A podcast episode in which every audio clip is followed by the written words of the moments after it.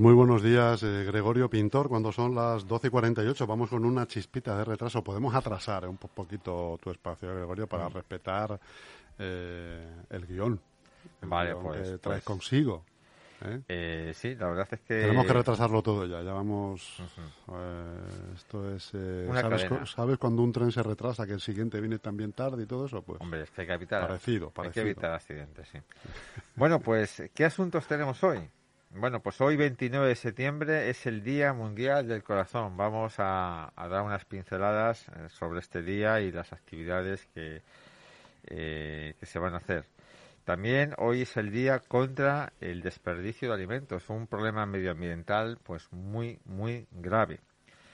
En la breve revista de prensa medioambiental vamos a tratar pues la prohibición, de, esta semana se ha prohibido ya eh, la caza del lobo en todo en toda España. Sabes que mm, estaba permitida del Duero para arriba, entonces ah, hay un poquito de controversia y vamos a ver por qué. Eh, vamos a tratar, como no, como la semana pasada, el asunto del volcán de La Palma, que por fin la lava ha llegado al mar y bueno, pues es una noticia que abre, iba a decir que todos los telediarios, pero muchísimos programas generalistas pues también la tratan, ¿no? Esta, esta noticia. Eh, vamos a tratar también una no noticia, eh, que es le- el agua embalsada en España, ¿no? Que llevamos desde el mes de marzo bajando semana tras semana y bueno, pues no ha trascendido aún a los medios de comunicación, pero ya estamos en la totalidad de la península ibérica, bueno, de, la- de España, mejor dicho, a- los embalses están al 40% raspado. ¿eh? Y ya que vamos a comenzar el mes de octubre, eso es una terrible noticia, terrible y preocupante noticia medioambiental. Y vamos a tratar, en cuanto al tema de, plagas, avisos relevantes que hemos tenido en, en el ayuntamiento y seguro que por extensión la mayoría de los ayuntamientos de la Comunidad de Madrid, pues el tema de la galeruca, ¿no? que está mm, invadiendo pues nuestros hongos y en poquitas semanas se va a meter en nuestras casas. Y por último, como siempre, los consejos anti-COVID. Todavía, todavía pertinentes, ¿eh? Porque Bueno, todavía, aunque eh, la incidencia ha bajado muchísimo, afortunadamente, pero sí, sí, siguen vamos. siendo necesarios.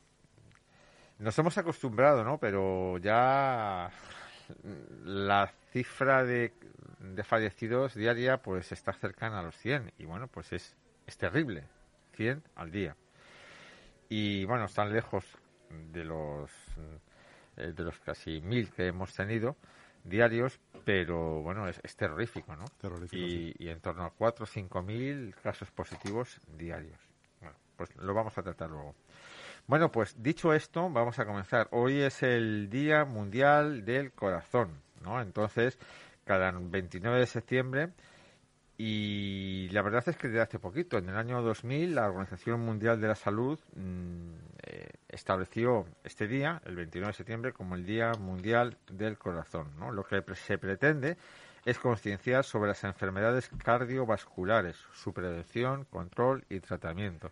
Es la primera causa de muerte a nivel mundial y bueno, pues se estima que en los próximos, que cada año van a morir eh, 23 millones de personas, ¿no? Eh, por, por este tipo de accidentes cardiovasculares, ¿no? Que son, pues bueno, pues eh, bueno, las principales enfermedades eh, que afectan al corazón, pues son eh, el famoso infarto de miocardio, que se caracteriza por el estrechamiento de los vasos sanguíneos encargados de llevar la sangre al corazón eh, las enfermedades ce- cerebrovasculares que, que están causadas por un sangrado eh, en el intracerebral, un coágulo de sangre que en el interior del cerebro, la hipertensión, que es la presión arterial alta, se trata de uno de los mayores riesgos para padecer el infarto, la angina de pecho, que es un tipo de dolor en el pecho provocado por una reducción del flujo sanguíneo al corazón, las arritmias, que es una alteración del ritmo cardíaco, y la insuficiencia cardíaca, que sucede cuando el corazón no es capaz de bombear suficiente sangre para cubrir las necesidades del organismo, ¿no? ¿Cómo podemos nosotros cuidar las, eh, nuestro corazón? Bueno, pues, pues eh, fundamental, ya lo decía Grande Cobian, hay que cocinar y comer sano. Somos lo que comemos. Somos muchas cosas, pero vamos, sobre todo en el tema del corazón hay que cocinar y comer sano, en recordar nuestra dieta mediterránea y los productos que tenemos pues para, para evitar el consumo de las grasas saturadas y, bueno pues eh, cocinar de alguna manera pues como lo, hacían nuestras abuelas ¿no? hacer ejercicio físico al menos una hora al día en todos los, todos los teléfonos móviles tenemos aplicador, hay aplicaciones pues para controlar eh, al menos el, número de pasos que hacemos, ¿no? Eh, en función de nuestra edad y de nuestro, nuestra estructura musculoesquelética, podemos hacer, hay que hacer al menos 7.000 pasos diarios, ¿no? Eh, mucha gente dice, pues los 10.000, bueno, pues yo no los hago, ¿eh? 10.000 pasos.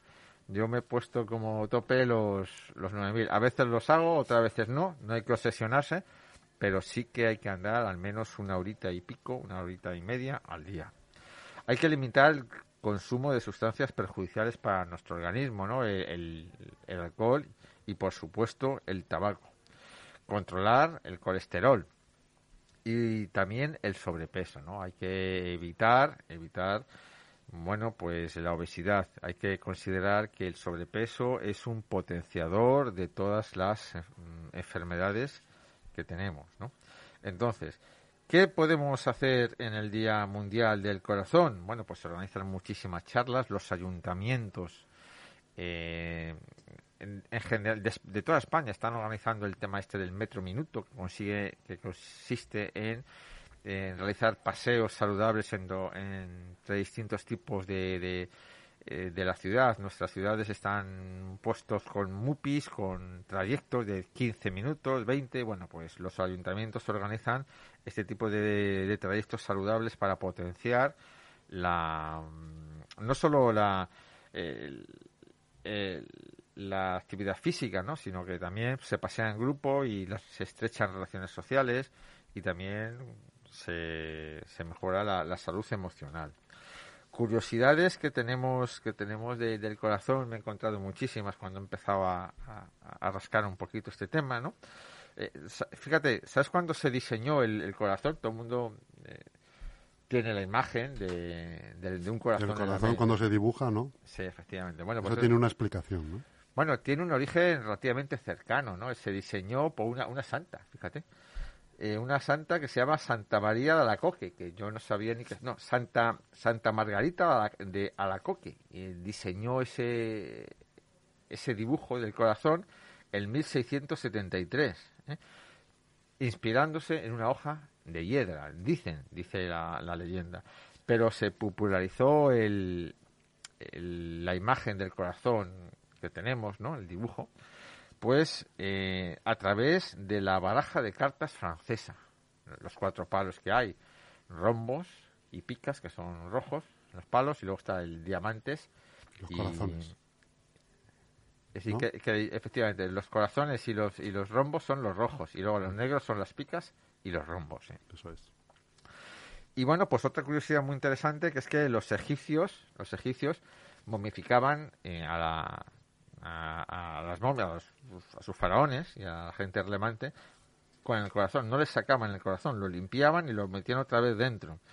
Y ellos pensaban que el corazón era la sede del pensamiento ¿eh? y que los fluidos corporales, las lágrimas, la sangre, por supuesto, la saliva, incluso el semen, no sé cómo llegaron a pensar eso. ¿eh? Procedía del corazón. Procedían del corazón y que los médicos mm, decían que que, los médicos podían hablar con el corazón o comunicarse con el corazón a través de los latidos, que eso sí que tiene bastante sentido, ¿no? Y entonces, bueno, pues en, su, en su religión, pues eh, el más allá se pesaba el corazón de los, de los difuntos para y, los dioses decidían si era una persona digna de entrar en su paraíso o no en función de, eh, de si pesaba más o menos que una pluma de avestruz.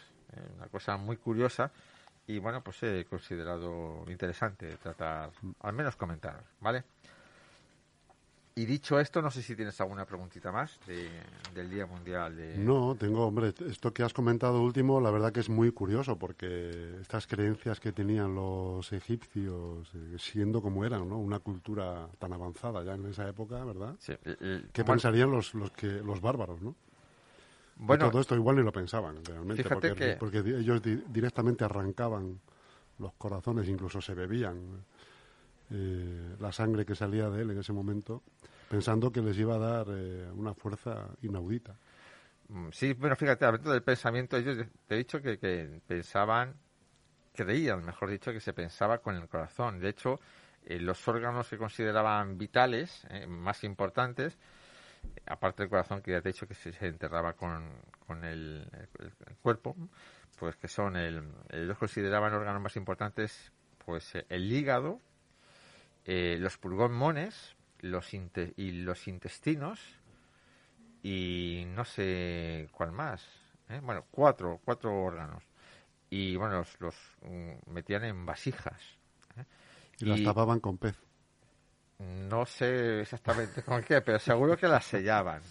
He dicho pulmones, ah, estómago, pulmones, estómago, intestinos y hígado. E hígado, sí. Y el cerebro lo desechaban, lo tiraban a la basura. Fíjate cosa más curiosa, ¿no? Consideraban la sede del pensamiento. De creencias, ¿eh? Sí.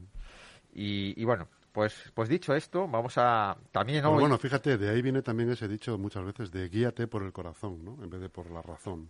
Pues... El corazón al final ha sido un, un, elemento poético utilizado seguramente ya desde entonces para acá, ¿no? Que ya ha valido para todo. Pues yo... ¿Qué te dice el corazón? Sí, sí, sí. Eh, quizá mm. sí que... El Alzheimer debería ser una enfermedad del corazón, de hecho. Me pongo profundo. ¿Sigo más? ¿Sigo escarbando? Madre mía, madre mía. ¿Continúo escarbando? Estamos a miércoles. no, sí. Bueno, el Alzheimer es una enfermedad terrible y, bueno, pues eh, es una enfermedad... pero para las dolencias del corazón, que suelen ser los desamores y todo este tipo de cosas, el Alzheimer sería fantástico, porque se te olvidaría todo. no eh, vivir tantos años bueno, con, eh, con, esas penas. Mi, mi, madre tiene Alzheimer, ¿sabes? Y mm. bueno, pues una de las ventajas que dice mi padre, que es una persona muy entrañable y muy positiva, pues que le cuenta siempre los mismos chistes y, siempre se ríe. Y, le siguen haciendo gracia, ¿no? Sí, es una... Eh, es cierto, bueno, pero eh, bromas aparte, ¿no? Mm, eh, el corazón es un, órgano pues que ha, ha teñido y ha, llenado ríos de tinta, ¿no? Sobre todo la, en la literatura romántica. Bueno, pues hoy decíamos que el 29 de septiembre también es el Día Mundial contra el Desperdicio de Alimentos. Y bueno, pues se celebra desde hace muy poquito. Lo proclamó la ONU, eh, fíjate, el año 2020, ¿no? Entonces, pues es un, eh, es un problema también medioambiental que hemos tratado aquí en algunas ocasiones, ¿no? A mí me llama mucho, bueno, uno de los objetivos eh, que, se, que se propusieron, ¿eh? En el año 2020, fíjate que coincide exactamente pues con la, eclosión esta del COVID, ¿no? Y es que se temía mucho, se temía mucho que los engranajes de las cadenas de, suministro de alimentos pues se rompieran y, y, afortunadamente no ha sido así, ¿no? Pues la ONU hizo muchísimos esfuerzos. A mí es una de las cosas más admirables eh, que, he visto durante el COVID, ¿no? El hecho de que los camioneros, los reponedores de los supermercados, los, los charcuteros, los carniceros en el trabajo, ¿no? Qué, qué, maravilla, ¿no? Eh, estar como estábamos con la policía eh, en la calle, metiéndonos en, nuestras casas, prohibiéndonos salir, y bueno, pues esa cadena que nos, que nos suministraba los alimentos y los bienes necesarios, pues bueno, no se rompió. Eso eso es Digno de lógica. se ha hablado muy poco de ello. ¿eh? Se ha hablado, pero muy poco. Hombre, se ha hablado, pues lógicamente, de los sanitarios, de las fuerzas y cuerpos de seguridad del Estado, pero de, ese sector de la producción, pues, pues no, y, bueno, pues es, es admirable. ¿eh? Bueno, pues era eso, ¿no? Se, eh, este día, pues surgió en el año 2020, pues para intentar evitar la ruptura de las cadenas de suministro, ¿no? Entonces, pues hay que apoyar también a los, a los pequeños eh, productores. Yo, fíjate, yo tengo muchos, mm, sí que tengo conciencia de hace muchos años del tema este del desperdicio de alimentos. En, torno, fíjate, en torno al 25%, es terrorífico, ¿eh? el 25% de los alimentos se, se tiran a la basura, ¿no? Mm. Y, y, entonces, pues, ¿cómo, cómo yo eh, lo evito, no? Intento evitarlo, mejor dicho, ¿no? Pues hago listas de necesidades muy concretas y, bueno, pues intento ser fiel eh, a estas listas, ¿no? Eh, no compro ni más ni menos. Yo no descarto tampoco las frutas cuando voy a, a, comprar, no descarto las frutas ni los vegetales que su, a su aspecto no sea ideal, ¿no?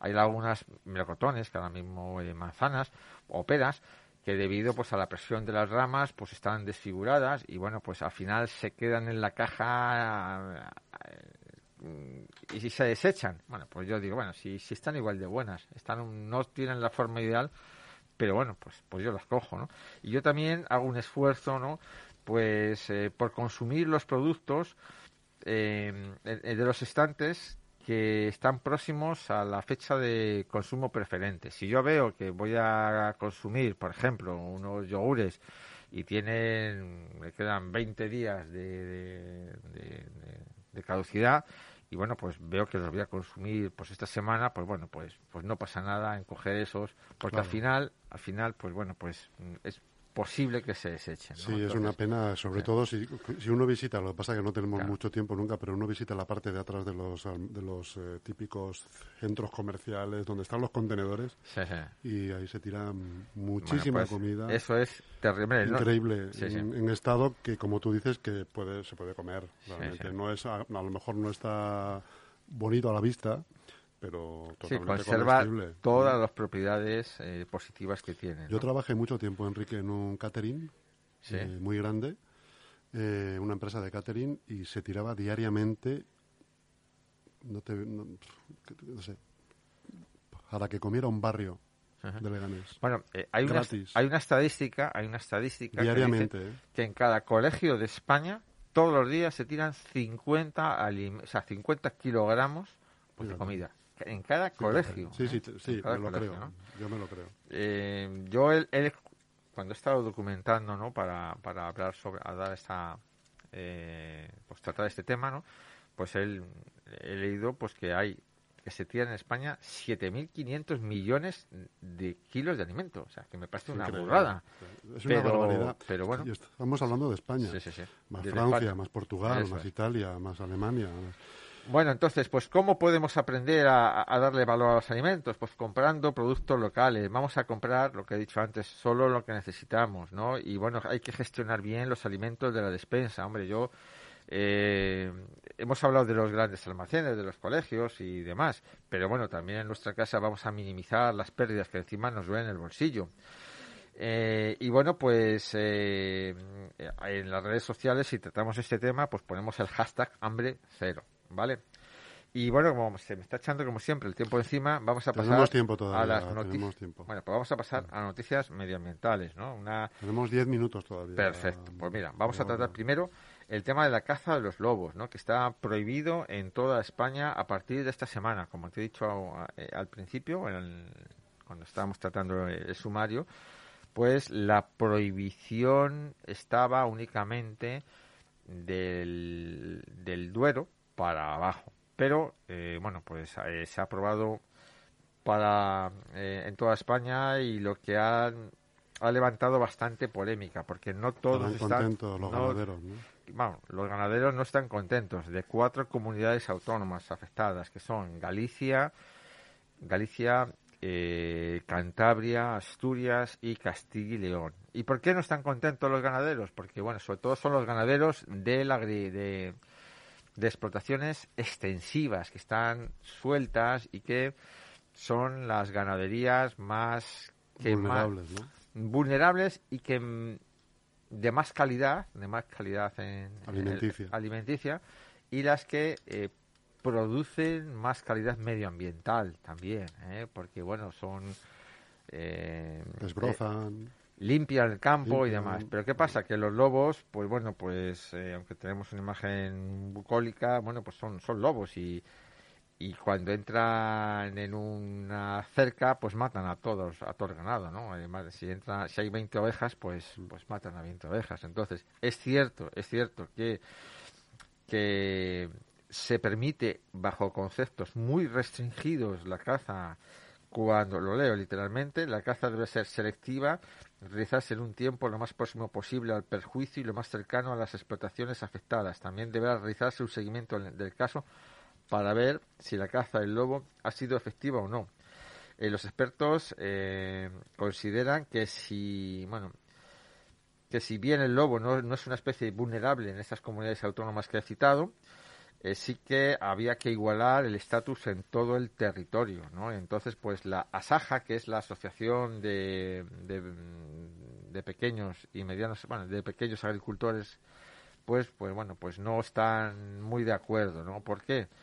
Porque, bueno, pues que las condiciones de captura de lobo, es decir, cuando sea inminente, cuando el ataque sea inminente, bueno, pues son un poquito ideales. Y ya te he dicho que estos animales los, sobre todo el, bovino y el, el ovino están eh, sueltos en el campo y bueno, pues mm. es, eh, es eh, prácticamente imposible desde el punto de vista legal capturar. la solución tiene esto, ¿no? pero, en cualquier, pero en cualquier caso hay que buscar puntos de encuentro. Hay que buscar puntos. Se dan, se dan ayudas a los daños, a las reses muertas, pero bueno, hay que escuchar a todos.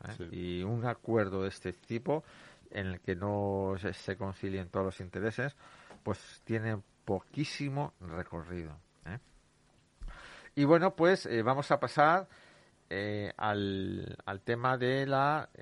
bueno, una rectificación que tengo que hacer, que bueno, tú no estabas la semana pasada, me, me entrevistó en Mudena y dije, bueno, teníamos una duda que yo dije que eh, relativa a la, noticia ¿no? que habían planteado de que habían enseñado en Alemania, habían hecho un experimento, habían enseñado a las vacas eh, a hacer sus necesidades, a ir al baño. ¿eh? Y entonces, pues, oye, que es estupendo eso. ¿Por qué? Porque es la tercera fuente de contaminación de, sobre todo de la capa de ozono, ¿no?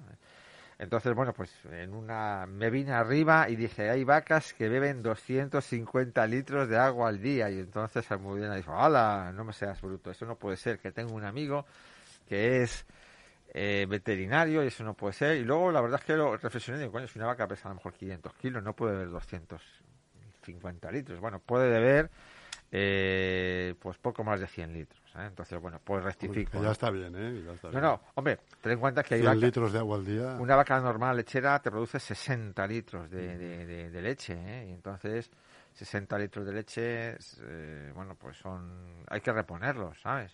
Hombre. Y, y 40 litros de orina, o sea que, y 60, no, eran 80 litros de saliva genera, ¿no? Entonces, bueno, pues fíjate, todos esos, todos esos, eh, esos desechos ¿eh? La saliva es un desecho, pero la orina y los excrementos... 60 bueno, pues, litros de saliva. Sí, sí, al, día, Hombre, es que están comiendo muchísimas horas al día. Ah. Tienen cuatro estómagos, tienen mm. que... Tienen que... Eh, que salivar. Que salivar bien, ¿vale? Entonces, bueno, esa esta rectificación.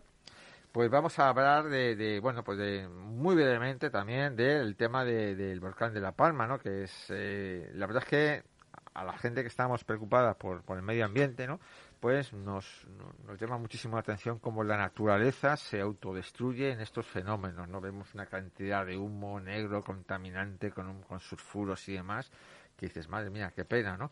Pero bueno, eh, a, medio y largo plazo, pues eh, eso se regenera. No olvidemos que todas las Islas Canarias son fruto de la actividad volcánica, ¿no? Y bueno, poco a poco eh, decían que la, la cuando la lava se solidifique y se enfríe, que puede tardar eh, meses en enfriarse, pues va a tardar muchas décadas, eh, muchas décadas en que de manera espontánea pues brote en la hierba y luego se colonice por, por pequeños animales y luego pues por animales pues, vertebrados más grandes, ¿no?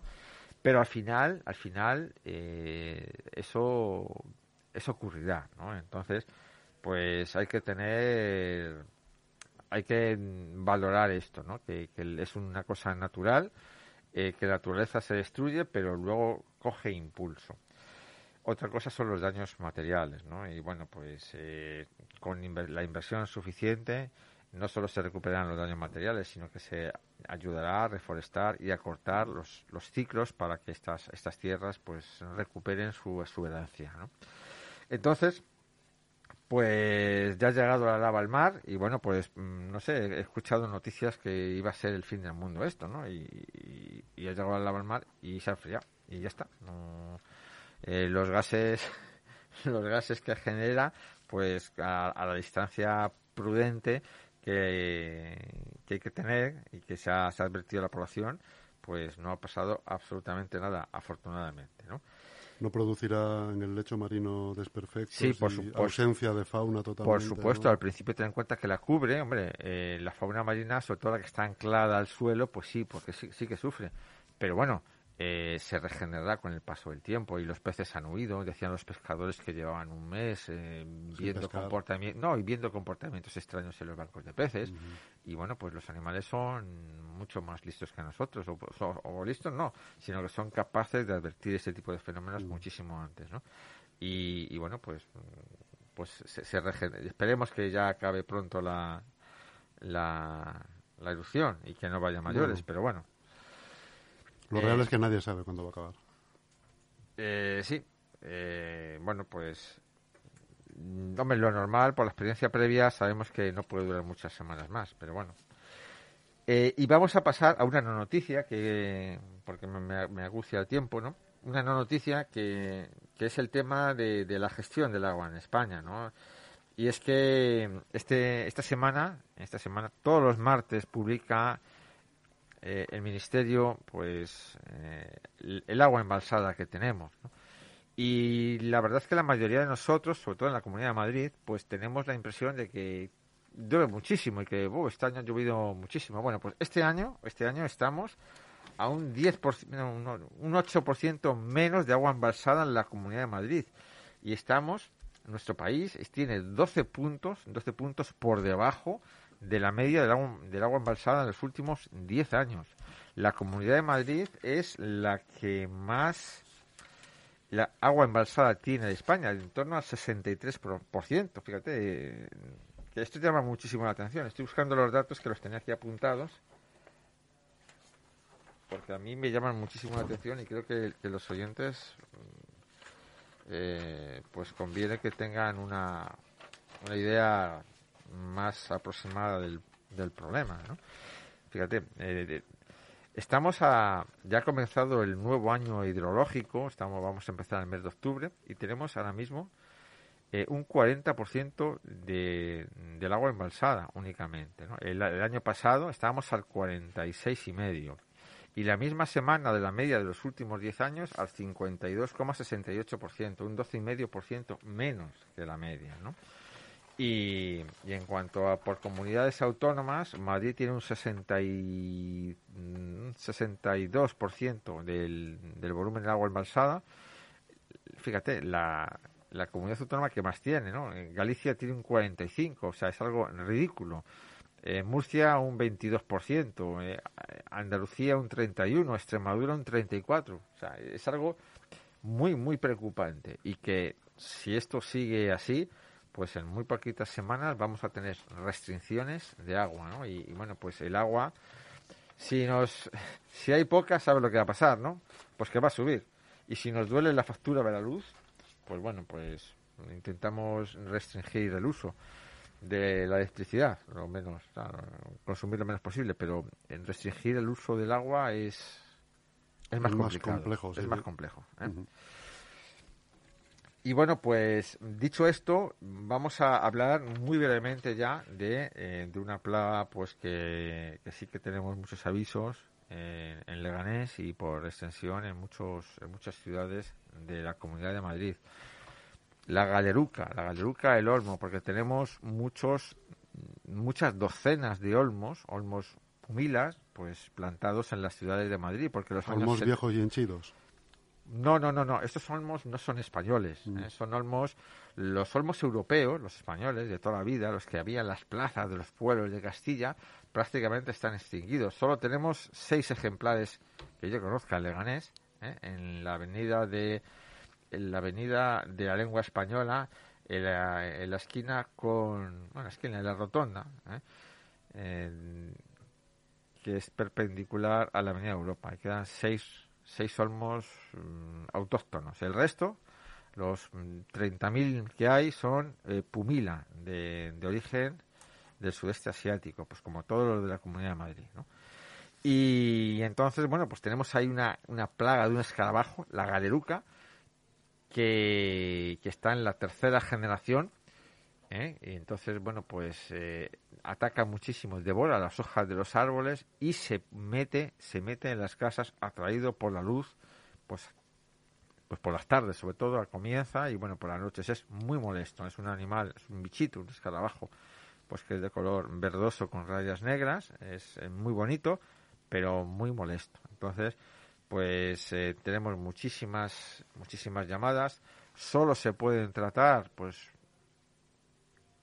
con, de manera efectiva y de manera química con, con endoterapia vegetal pero eh, al fin y al cabo es un químico y sabes que estamos tratando de minimizar la aplicación de productos químicos, porque envenenar a la galeruca implica necesariamente envenenar también a sus depredadores, a las lagartijas, a las aves, entonces minimizamos la aplicación de, productos químicos. ¿no? Entonces, pues recortando de manera cultural se puede minimizar la presencia de Galeruca, pues podando bien los olmos y alejándolos de las casas, ¿no? Pero eh, poco más se puede hacer si queremos eh, minimizar la aplicación de productos químicos, ¿no?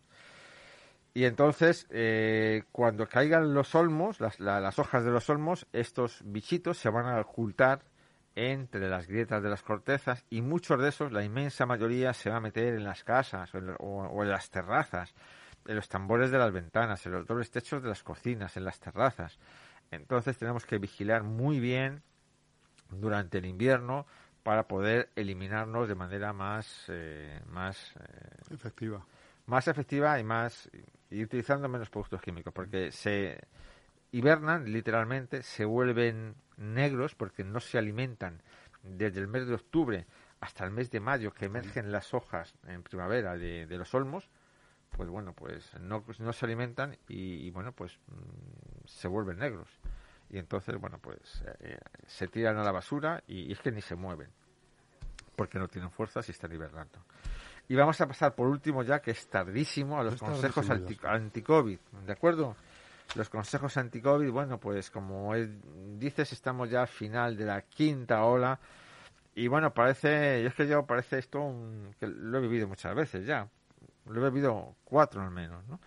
Que las medidas se relajan, ya esto está superado, que majetes somos, qué tipo tengo, y ala, eh, para adelante.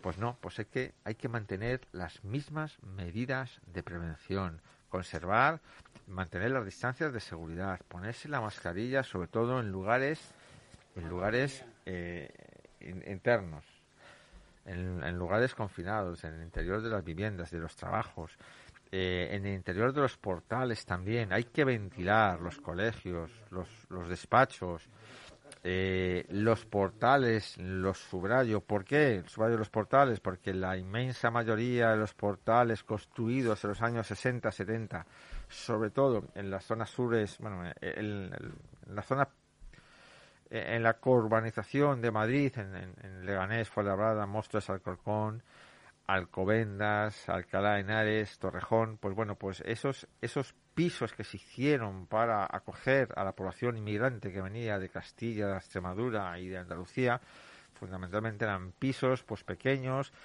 que la mayoría de la ventilación de los portales daba las las ventanas daban las terrazas de los vecinos que se cerraron y dejaron sin posibilidad de ventilar estos portales. Pues hay que ventilar esos portales quitando un cristal un cristal del portal y abriendo la ventana del casetón de la escalera para que para que a modo de tiro de chimenea ventile y limpie el, el aire viciado del interior. No me canso de repetirlo porque es muy importante, es muy importante y es, una de tus frases antológicas. Bueno, no es una no es una frase, es es es, es un lamento, es un lamento. ¿eh? Lamento borincano. No lo sé, pero es que eh, después del estudio que hicimos, ¿no? que comprobamos que el 80% de estamos haciendo hincapié que hay que ventilar, que hay que ventilar, ¿no? Y después de saber que, que el 80% de los portales construidos en el barrio de San Nicasio no tienen posibilidad de ser ventilados, el 70%, porque fueron en los años 60, ¿no? Ese barrio. Eh, las casas de zarzaquemada que se fueron construidas en los años 70, pues el 63% de, de, esas, de esas casas que hay eh, más de más de 10.000 viviendas ahí no tienen posibilidad de ser ventiladas, ¿no? Entonces, pues los portales, ¿no? Pues bueno, por, por, eso es un lamento, ¿no? Por la impotencia que tengo de, de, que no llegue el mensaje a donde tiene que llegar. Y bueno, pues muchísimas gracias por todo y vamos a por el 63 la semana que viene. 63 programitas ya, amigo Gregorio. Sí. No sé si habrá que hacer alguna fiesta en el 70. ¿Eh? Habrá que, pues no, lo sé. ¿Qué podemos hacer? Habrá que pensar algo. Tú y yo por lo menos podemos tomarnos un vino. Eso sí. ¿eh? Un vino ecológico, por supuesto. Sí, sí. Bueno, ¿Eh? yo, bueno, yo fíjate, yo me gusta el vino de Castilla. Bueno, me gusta todo el vino, mm. pero claro, intento hacer patria y, predicar con el ejemplo. los vinos de Madrid, los vinos de Castilla-La Mancha me gustan, sin desmerecer, por supuesto, a los Ribera y a los Rioja, que están buenísimos, pero prefiero consumir los productos cercanos. Hasta pronto, Gregorio. Hasta pronto.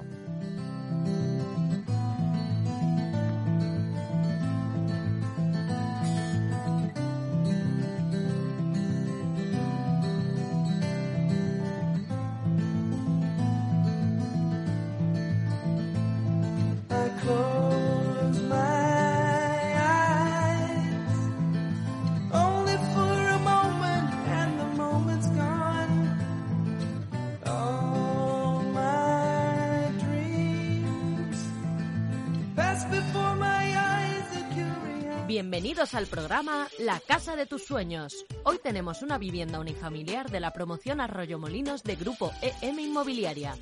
Viviendas de cuatro plantas con patios delanteros y traseros situadas en urbanización cerrada con piscina y zona de juegos para niños. Bienvenidos a La Casa de tus Sueños. Si reservas en julio y agosto te regalan la cocina. ¿Perdón? Pues eso. Si reservas tu vivienda durante los meses de julio y agosto, te hacen la cocina completamente gratis. Promoción Arroyo Molinos de Grupo EM Inmobiliaria. Viviendas por 315.400 euros. Llámanos al 91 689 6234 o ven a visitarnos. Vaya, encontrar tu vivienda ideal con Grupo EM Inmobiliaria es mucho más fácil con la promoción Arroyo Molinos de Grupo EM Inmobiliaria. Nueva promoción en Arroyo Molinos de Grupo EM Inmobiliaria. Bienvenidos a la casa de tus sueños. Bienvenido, bienvenida a las tardes de LGN Radio y Globo FM. De lunes a viernes, 4 a 6 de la tarde, conecta la 99.3 FM y no te pierdas la contraportada con Chus Monroy y Almudena Jiménez.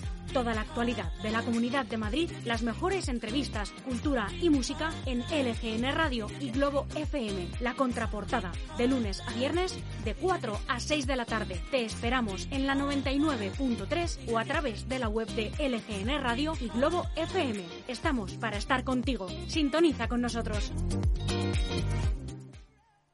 Roberto acaba de abrir un restaurante de cocina creativa. Marta está diseñando un programa de cooperación internacional. Silvia y su marido quieren organizar un festival de músicas del mundo. Todos ellos tienen algo en común. Esolver despega. Si tienes un proyecto y quieres convertirlo en realidad, Isolver te da el empujón que necesitas para alcanzar tus metas. Visita nuestra web esolvergm.com y lánzanos tu propuesta. Esolver despega, apostando por tus ideas, innovando contigo. Con la unión de Grupo M, gestoría con más de 15 años de experiencia y QDR Comunicación, expertos en marketing digital, redes sociales, creación de contenido web y diseño, nace QDR Gestión Integral, creatividad y compromiso, todo en uno. Todo, todo. ¿Cansado de sufrir humedades o goteras en su comunidad? La Administración de Fincas de Grupo M Gestión se encargará de obtener los mejores presupuestos y contratar la reparación necesaria. Garantizamos los mejores precios. Además, desde Grupo M Gestión le buscamos la subvención pública que se adecue a las necesidades de su comunidad. Infórmese sin compromiso. Grupo EM, el mejor asesoramiento al alcance de su mano lgnradio.com. lgnradio.com. lgnradio.com. lgnradio.com. LGN Radio. Escúchanos en lgnradio.com. Promoción QDR al GT en Grupo M Inmobiliaria. Viviendas a lo grande, a un precio espectacular. Viviendas de 1, 2 y 3 dormitorios en planta baja y tipo duplex. Grandes terrazas. Viviendas desde 152.000 euros con plaza de garaje y trastero incluido Llama ahora al 91 689 6234 o entra en grupominmobiliaria.com.